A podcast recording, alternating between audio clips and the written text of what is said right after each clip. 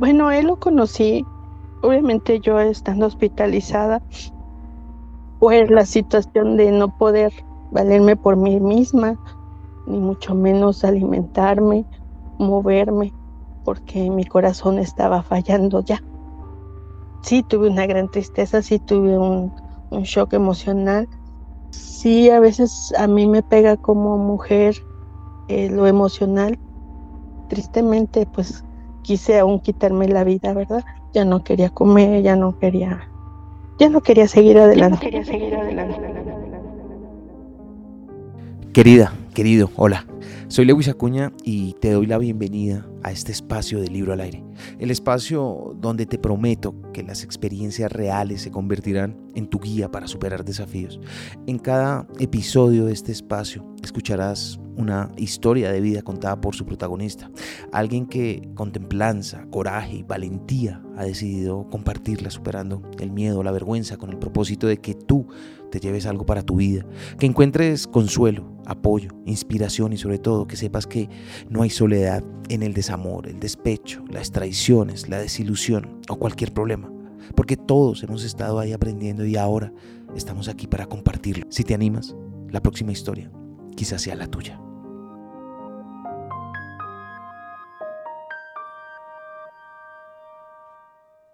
Querida, hola, muy buenas noches. Buenas noches. Cuéntame desde dónde nos estás hablando. Eh, de la Ciudad de México, en la capital. Cuéntame cómo estás tú. No, pues estoy estable.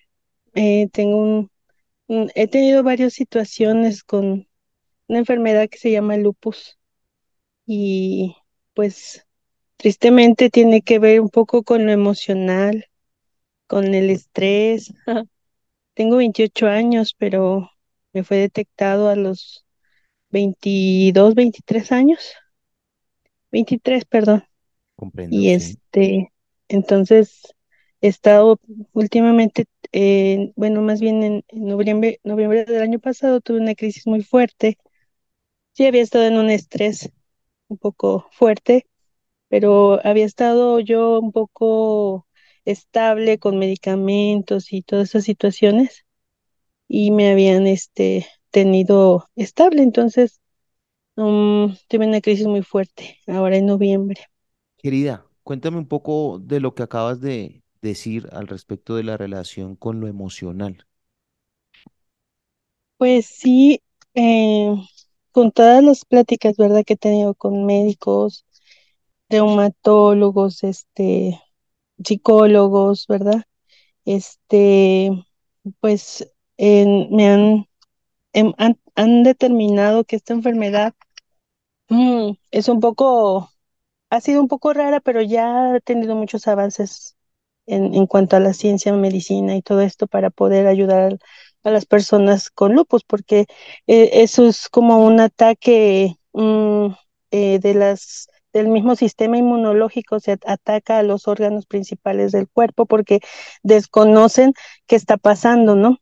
Entonces, eh, los médicos han hablado conmigo, el psicólogo, que tiene que ver mucho también con lo emocional. En este caso, tuve una situación cardiopulmonar y me hablaban acerca de, acerca de la tristeza, lo, emocional, ¿no? Acerca de la tristeza, cómo es que eh, puede afectar tanto eh, una situación eh, en cuanto al sistema inmunológico, una emoción puede afectar tanto a un órgano, en este caso los pulmones, ¿no? Entonces, este, pues sí, o sea, sí tuve una gran tristeza, sí tuve un, shock emocional, eh, no de muerte, pero algo que, que pasa en cuanto a una persona con, con situaciones así. Yo, yo sé que no soy la única persona que ha tenido situaciones eh, de enfermedad, ¿verdad? Hay personas que pues eh, han pasado situaciones más difíciles, pero sí a veces a mí me pega como mujer eh, lo emocional y me afectó en mis pulmones. Tuve un evento cardiopulmonar sí. y estuve intubada. Este, em, el lupus fue tan drástico que dañó dos válvulas mitrales del corazón, este, y obviamente vino una situación de, de, de que ya eh, me pudieron controlar la situación este, pulmonar, pero afectó mi corazón, entonces ya no tenía fuerzas. Entonces viene a mí una depresión emocional, ¿no? Otra vez, Claro, por la situación de no poder eh, valerme por mí misma, ni mucho menos alimentarme, moverme, porque mi corazón estaba fallando ya. Entonces eh, empecé también con la situación de los riñones, ¿no?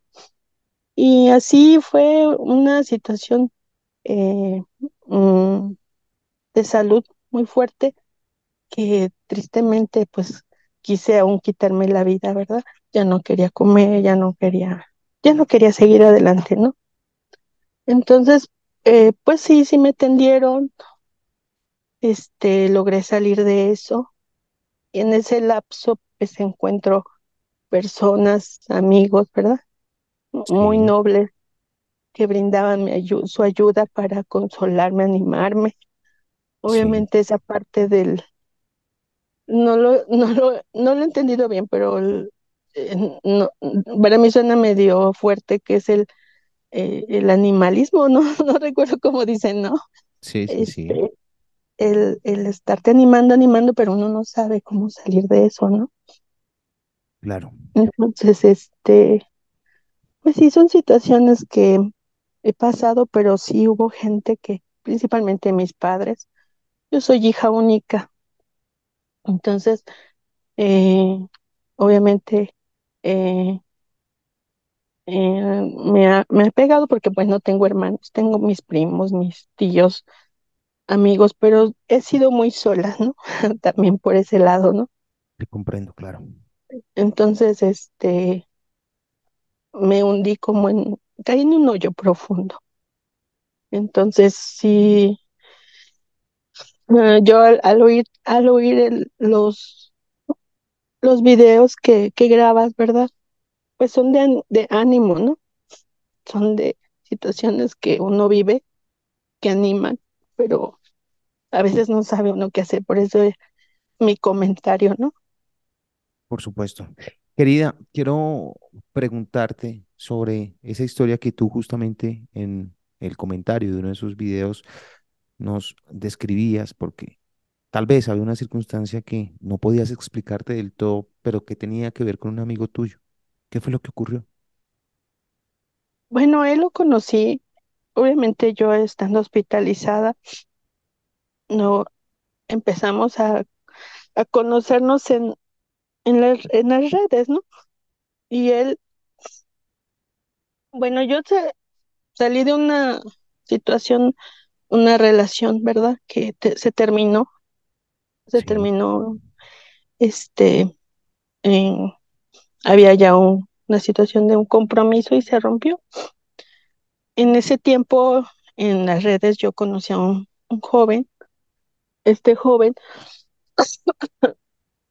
empezamos a platicar, no es el amigo que te que, que, yo comenté, pero sí lo conoce. Entonces, yo, empe- eh, yo empecé a platicar con un muchacho antes y antes de este amigo, después de que yo terminé la relación, ¿no? Y fue muy, muy linda, ¿no? Porque empezamos a congeniar en muchas cosas. Él sí. tiene mi, él tiene un año más grande, es, es un año más grande que yo, 29 debe tener. 29, ajá. Obviamente yo al estar este eh, terminada la relación, el lupus siempre me ha afectado mi, mi rostro, es por eso que como no acepté la, la videollamada aún. Entonces yo hablé con él de esa situación y él, él en muchas situaciones, ocasiones me mencionaba que yo le gustaba, que le agradaba mi carácter, que le agradaba cómo era yo. Y empezamos a, a congeniar en muchas cosas. Entonces, la primera situación fue que él quería hacer una videollamada, videollamada, videollamada, y yo, yo le dije que sí, que solo me tuviera un poquito de paciencia. Empezamos a hablar situaciones de amor, de relación, de, de querer llegar a algo. Yo le dije que sí, pero no exactamente como que yo quisiera, porque yo acababa de terminar una relación, ¿no? Sí, Entonces, yo no quería sentirme en esa situación de fuga, ¿no? Para no sentir el dolor o el, o el rechazo quizás de, de, de que se rompió el compromiso, ¿no? Entonces, este, eh, me viene una crisis, me viene la crisis, empecé con problemas de riñón, empecé ahí a, a, este, a estar con médicos en hospitales, le expliqué al muchacho también lo que estaba pasando, él, él me animaba, me decía que, que él iba a estar conmigo, que todo esto, ¿no? Hablábamos mucho por llamada, nos escribíamos, a veces él trabajaba de noche y yo estaba con él, y siempre estuvimos así, ¿no? Día con día, que para mí fue siempre fueron eh, tres meses, ¿no? sí, Pero fue algo muy continuo y muy, muy bonito. Entonces, eh, pues él, él, él todo me pedía pruebas de todo, ¿no? Entonces, y yo, yo decía, yo, tienes razón, o sea, yo te entiendo. Y yo obviamente empecé a mandarle fotos de mí, ¿no? No, sí, no comprometedoras ni nada de eso, ¿no? claro, claro. Sino de mi rostro, o sea, para que él me conociera, yo le hablaba por teléfono, para que él supiera que no estaba hablando con un imagin alguien imaginario, ¿no? O un fantasma, ¿no? Claro, Entonces él empezó a decir, ves, como poco a poco, ¿no? Yo decía, sí, o sea, tenme paciencia, poco a poco ya te estoy mandando fotos, porque yo no subía fotos a ninguna. En realidad no tengo muchas redes, solo me metí a Instagram y con esa me queda, ¿no? claro. Porque es, es mucho tiempo, ¿no? De, de, de pérdida. Bueno, no le veo mucho fruto, ¿no? Pero es bonito porque aprende uno, ¿no? Y conoce Sí, uno. claro, No, no, no estoy en contra, aún estoy aquí, ¿no? Y agradezco la, la, la llamada y agradezco el interés. Pero, este, bueno, se dio en que vi- vino la crisis, le hablé por teléfono que me iba a hospi- hospitalizar y él me dijo, quiero ver, quiero ver, quiero ver. Y ya no pude, ya no pude, este, mandarle nada porque me, me metieron rápidamente que iba grave, ¿no? Sí, Y mi prima se quedó con el teléfono y él le dijo, quiero pruebas, quiero pruebas, ¿no? Y dijo, pues es que solo créele, ¿no? Entonces fue cuando tuve, después de la infección que tuve muy fuerte en el riñón, vino el- el- la situación de la, del evento cardiopulmonar, estuve intubada, después vino lo del corazón y antes de, de, de, de que me operaran del corazón, conocí a su amigo, un amigo de él, pero es un conocido, lo conoce, ¿no? Pero es más chico que él, son, tiene el 19 años, pero él se portó, pero muy, muy empático conmigo, ¿no? Y se empezó a mostrar, mm, me escribía a diario, me hablaba. Bueno, no me habló, me, me escribía. Y él estuvo siempre al pendiente de mí. Yo no me enamoré de él, ¿no? No, para nada. Sino me sentí consolada, animada. Porque yo con el otro muchacho, cuando le hablaba de mi enfermedad, parecía que no le interesaba, pero trataba de animarme. Yo decía, es que tengo un problema así, tengo el problema así. Ah, y, y este, mándame foto. Ah, quiero ver. O sea, empezó una situación así, ¿no? Pero yo entendía y yo lo comprendía también. Yo, yo no me hice, este, como que egoísta, ¿no? Sino yo dije, tienes razón, pero no puedo. Pero entonces me refugié en su conocido, ¿no? Él lo conoce, lo ven, y conoce a su hermana, he convivido con ella y todo. Pero él dice que él no lo trata porque tiene el carácter muy fuerte. La verdad, yo a él, él se llama Jonathan, el primero. Sí, A, a él yo no lo conocí de esa manera. Él era lo más tierno, ¿no? Que había conocido y después conocí a otro de sus amigos. En, bromas me decía, pues ya enamórate, quizás te, te va a ayudar para tu corazón, para que salgas adelante, quizá enamorándote. Me decía de broma, enamórate de Jonathan, con él sí vas a sufrir. y yo me reía, ¿no? Porque decía, es que yo no lo conozco de esa manera, ¿no? Él era muy, muy tierno, pero sí muy exigente, ¿no? De hecho, hasta él me decía que, que, que era lo que le gustaba, me gustaba de él, y yo le decía que me gustaba su carácter, ¿no? y él me decía que era lo más loco de mí, que me gustara su carácter. Pero pues yo no lo conocía así, ¿no? Entonces, primero, pues sí, pasé esa situación, ahora con, con el que es mi amigo, empieza, o sea, ya durante el proceso de antes de la operación, después de la operación, él siempre estuvo hablándome, hablándome, El chico de escribiéndome, 19 años, tu exacto, conocido. sí, y él me decía, mira, quizá este, eh, quizá me, me gustaría estar allá contigo, visitándote, pero siempre te estaré visitando en el hospital, siempre, siempre, hacía como que fuera real, ¿verdad?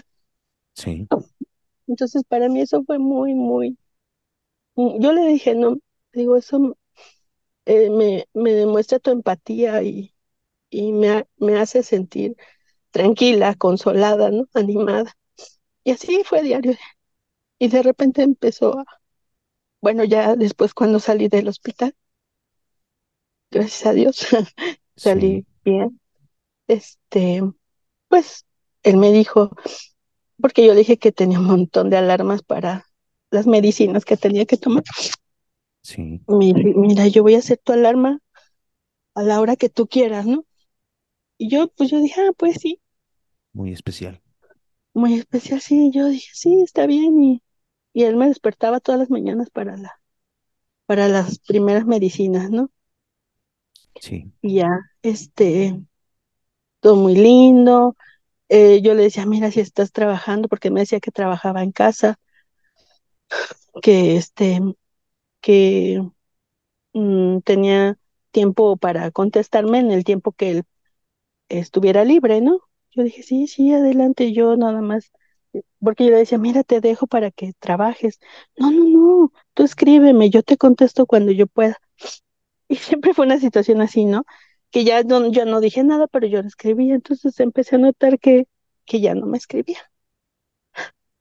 sí, Pasé una situación de, ah, con Jonathan, le avisé que me iba a operar, que no sabía si iba a salir de esta porque estaba yo muy mal. Y me dijo, dale, vas a salir bien. Ya no había sabido él de mí como un mes y medio, porque yo ya no quería atiborrarle con mi enfermedad y mi enfermedad. Y este, y él estuvo al pendiente de mí, me decía mi mamá que cómo estaba, que cómo había salido. Entonces empezó a escribirme su amigo, el que, otro amigo que con el que bromeaba, se enteró que él y yo hablábamos antes y, y él me dijo, no sabes qué, qué gusto me da que sientas todo eso por Jonathan porque él ha padecido mucho, ¿no? Pero ¿por qué no se les dices? ¿Por qué? Y yo le decía, pues yo ya se lo dije, ¿no? Pero todavía no es el tiempo. Bueno, ya para no hacerlo largo, él solo preguntaba cómo estaba y que quería hacer videollamada porque quería preguntarme unas cosas. Y yo le decía, pero es que yo ya hablé contigo, yo, tú sabes lo que yo siento por ti. Y empezó a ser muy duro conmigo, empezó a decirme, usted no siente nada por mí, usted todo lo que dice es mentira. Entonces, eso me dio para abajo otra vez. Yo le dije, no seas así conmigo, perdóname porque ya no te hablé, perdóname porque no te escribí, pero yo no quería estar hablando de mi enfermedad. Pero no me trates así. Y me dice, me dijo, yo trato así a todo mundo. Le dije, yo no soy todo el mundo, por favor, no me trates así. A la larga, su amigo me dijo que ya no estuviera rogándole, que ya no lo buscara, que él se lo perdía. Y yo le dije, no sé, pero yo sé lo que siento por él. Y aún se lo dije a él. Y aún si yo te dijera todas esas cositas que tú quieres oír, no me las vas a creer. Y en, en Año Nuevo, el 31, él me, me contestaba a cuentagotas. Yo le mandaba mensajes de hola, ¿cómo estás? ¿Cómo te fue hoy? Y él me contestaba hasta que quería. Entonces yo dije, bueno, ya. Pero pues sí, yo estaba un poco sentida, me quedé. Pues sí, él hizo algo para que yo me enamorara de él. Sí, sin duda. Y él me mandó, me mandó un audio y me dijo que él nunca me había dado motivos para que yo me enamorara de él. Y que si yo había entendido eso, que no había sido su intención.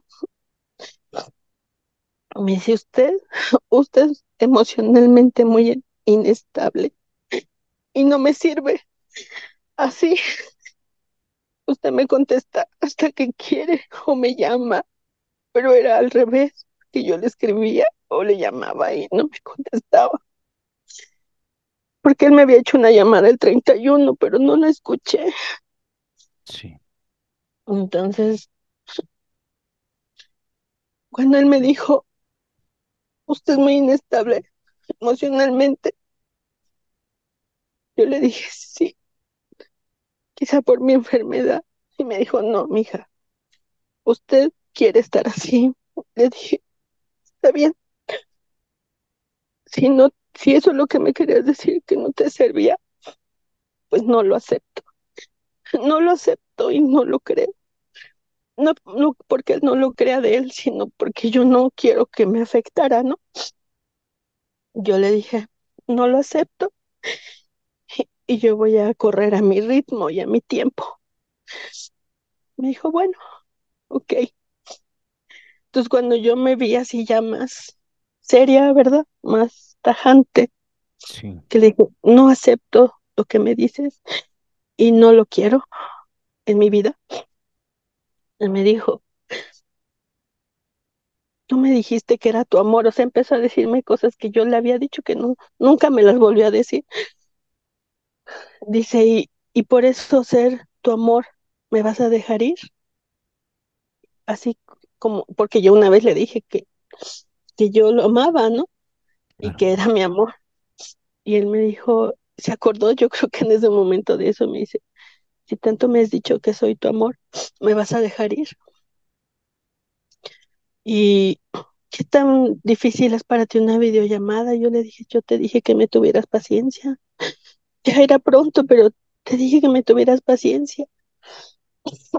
¿Qué tan difícil es? Me dijo, pero ya sé, ya te conozco y sé que me vas a dejar ir. Y ya no le contesté el mensaje. Él me dijo, por ejemplo, ahorita estamos hablando seriamente de algo importante y no me contestas. Obviamente yo estaba muy herida, ¿no? Ya no lo contesté. Entonces yo platiqué con el chico de 19 años, que es muy maduro, porque él me platicó su, una situación también que tuvo de una relación que casi casi estuvimos platicando lo mismo y vivíamos lo mismo, ¿no? Claro, se hicieron muy cercanos por las circunstancias. Exacto. Y, y él me animó a que yo tomara mis decisiones, ¿no? Él me animó a que si yo ya no quería hablar y, y si quería hablar me iba a dañar más él, eh, Jonathan, pues que no tenía caso porque me iba a lastimar más. Y yo hice caso, ¿verdad? Por, por mis convicciones también, digamos, por, porque yo también ya no quise que me lastimara emocionalmente, aunque a mí el llorar me hace, me libera, Claro. el llorar me, me hace sentir tranquila, ¿no? Y ya empezamos a platicar, ya se acabó ese tema, hablamos de otras cosas. Y se empezó a distanciar, a distanciar y a distanciar. Yo dije, bueno, de tener mucho trabajo, le llegaron muchas visitas, A veces me, ya- me mandaba fotos que estaba con su amigo, el que me hacía bromas. Me mandaban un videíto, me saludaban y todo. Quien, quien se distancia de ti en todo este proceso, en toda esta historia, es Jonathan. Eh, Jonathan, sí, porque ya no le contesté, Y el tu que me amigo, enamoré. el chico de 19 años, también empieza a alejarse. Sí, entonces yo le pregunté, me costó mucho porque a veces pareciera que te dice, no, eres tú, no, y no soy yo, porque tengo la necesidad de, de él como amigo, ¿no? de estar eh, bromeando, mandándonos fotos, cosas, eh, reels, de si soy, no soy, o cosas así, ¿no? De divertirnos, pasarla bien. Sí, Entonces yo le dije, yo le, le escribí y le dije, oye, quiero preguntarte algo. O sea, si te hice algo, o sea, esa pregunta siempre, ¿no? claro. Si hice algo que se entendió mal, dímelo, ¿no? He notado que, pues que ya no me escribes como antes y me dijo, es que he tenido mucho trabajo, es que he tenido muchas visitas. Y yo le dije, ah, no, no, yo, yo, yo no digo nada de eso, yo lo entiendo, ¿no? Y yo soy muy respetuosa de esos tiempos, solamente que sí veo que ya, ya ha pasado, pasan horas y digo, a lo mejor hice algo que se dio a entender mal, ¿no? De que quizás a lo mejor yo quisiera tener una relación con él, pero no, solo de amistad. Y eso se lo dije a él. Me dijo, no, ¿cómo crees? No, no, tú no eres, no, al contrario. Perdón si, si se dio a entender eso. Entonces yo dije, está bien. No, pero al otro día fue igual, al otro día fue igual. Y así ayer en todo el día ya no, ya no me llama con mis alarmas, no. Yo no quiero rogar atención, pero me duele lo que es- escuchaba ayer en el decir adiós de una forma agradecida y bonita. A veces es mejor como cuando llegó también, ¿no?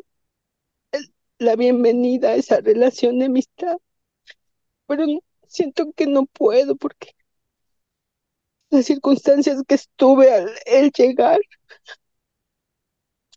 fue muy, muy bonito.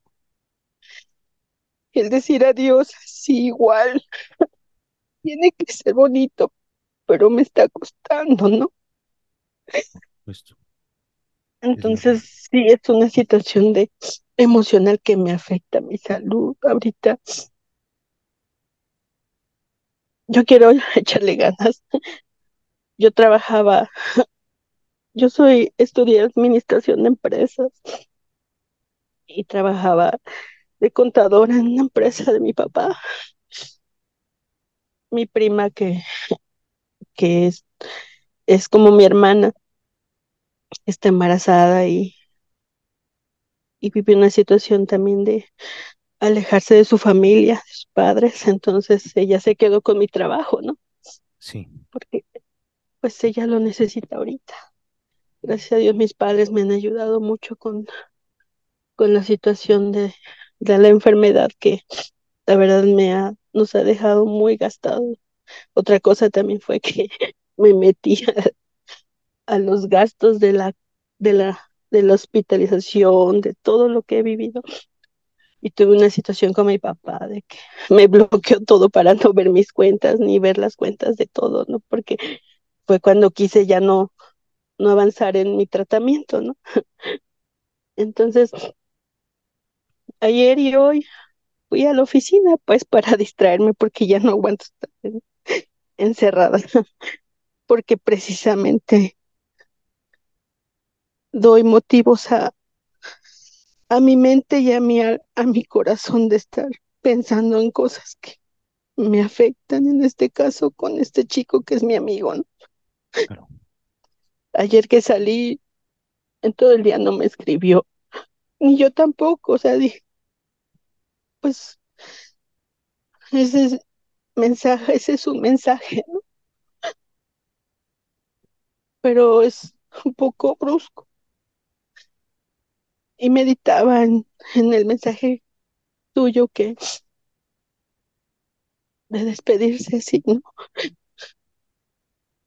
Decir adiós de una forma bonita y ser agradecidos con el tiempo. Entonces quiero como hacerlo y no hacerlo, pero también quiero tener algo que hacer, como en este caso, no trabajo, porque no puedo trabajar ahorita, pero voy a distraerme, ¿no? Voy a, a dar el, decimos acá el rol a la oficina, pero para no estar pensando o llenarme de otra cosa, ¿verdad? por supuesto, querida, y lo haces muy bien. Quiero preguntarte, de todo esto que nos has contado, de esta historia tuya, que es de una mujer valiente, eh, de la que intuyo un alma poderosa y hermosa, sobre todo eso, hermosa. Quiero preguntarte cuáles serían esas lecciones o esos mensajes que tú pudieras darle a las personas que te están escuchando, a todos nosotros que estamos aquí de alguna manera muy pendientes de ti y de tu historia. Pues de vivir el momento, de, de vivir el momento, los momentos más bonitos, guardarlos en el corazón. El, he escuchado, ¿verdad? También, y no me había quedado claro, que no tenemos por qué sacarlo, lo bonito que sentimos de las personas, porque eso no les corresponde y no son de ellos, sino es el sentimiento de nosotros, es lo que sentimos por ellos y eso nos pertenece.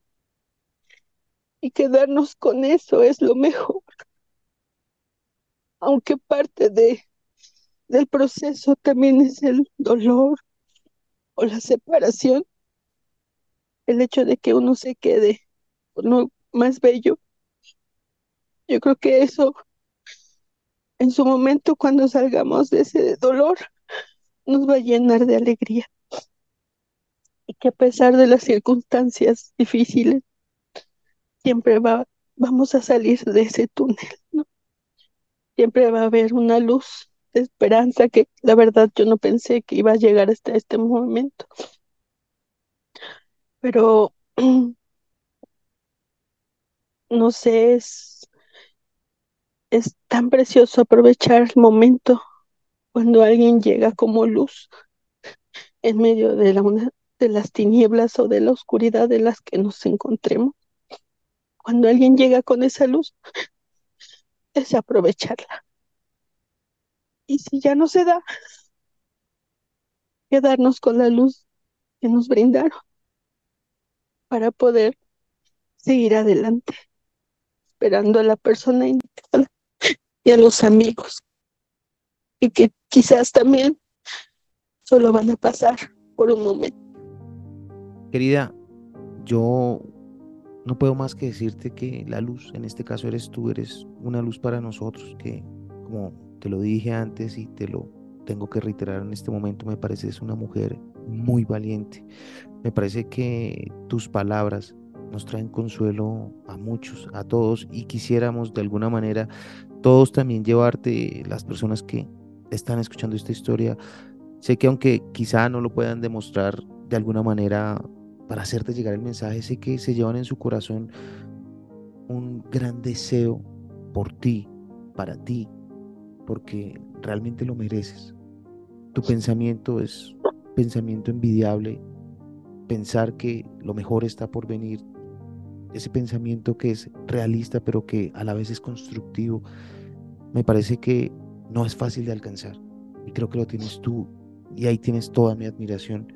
Me siento muy privilegiado desde lo más profundo de mi corazón de haber tenido la oportunidad de, de escucharte, de acompañarte y de que tú nos acompañes con tu historia. Y es algo que realmente no, no se va a olvidar muy fácilmente. y estás Gracias. con nosotros. Estás Muchas con nosotros. gracias. Gracias. Te La verdad me siento consolada. te envío un muy fuerte abrazo de consuelo, de amor, de compañía. Gracias. Estamos contigo desde la distancia, desde el mundo espiritual. Te estaremos acompañando. Y Muchas estoy muy gracias. feliz que estés conmigo en Libro al Aire. Muchas gracias por tu tiempo. Gracias a ti. Gracias. Gracias también por tu tiempo. Buenas noches.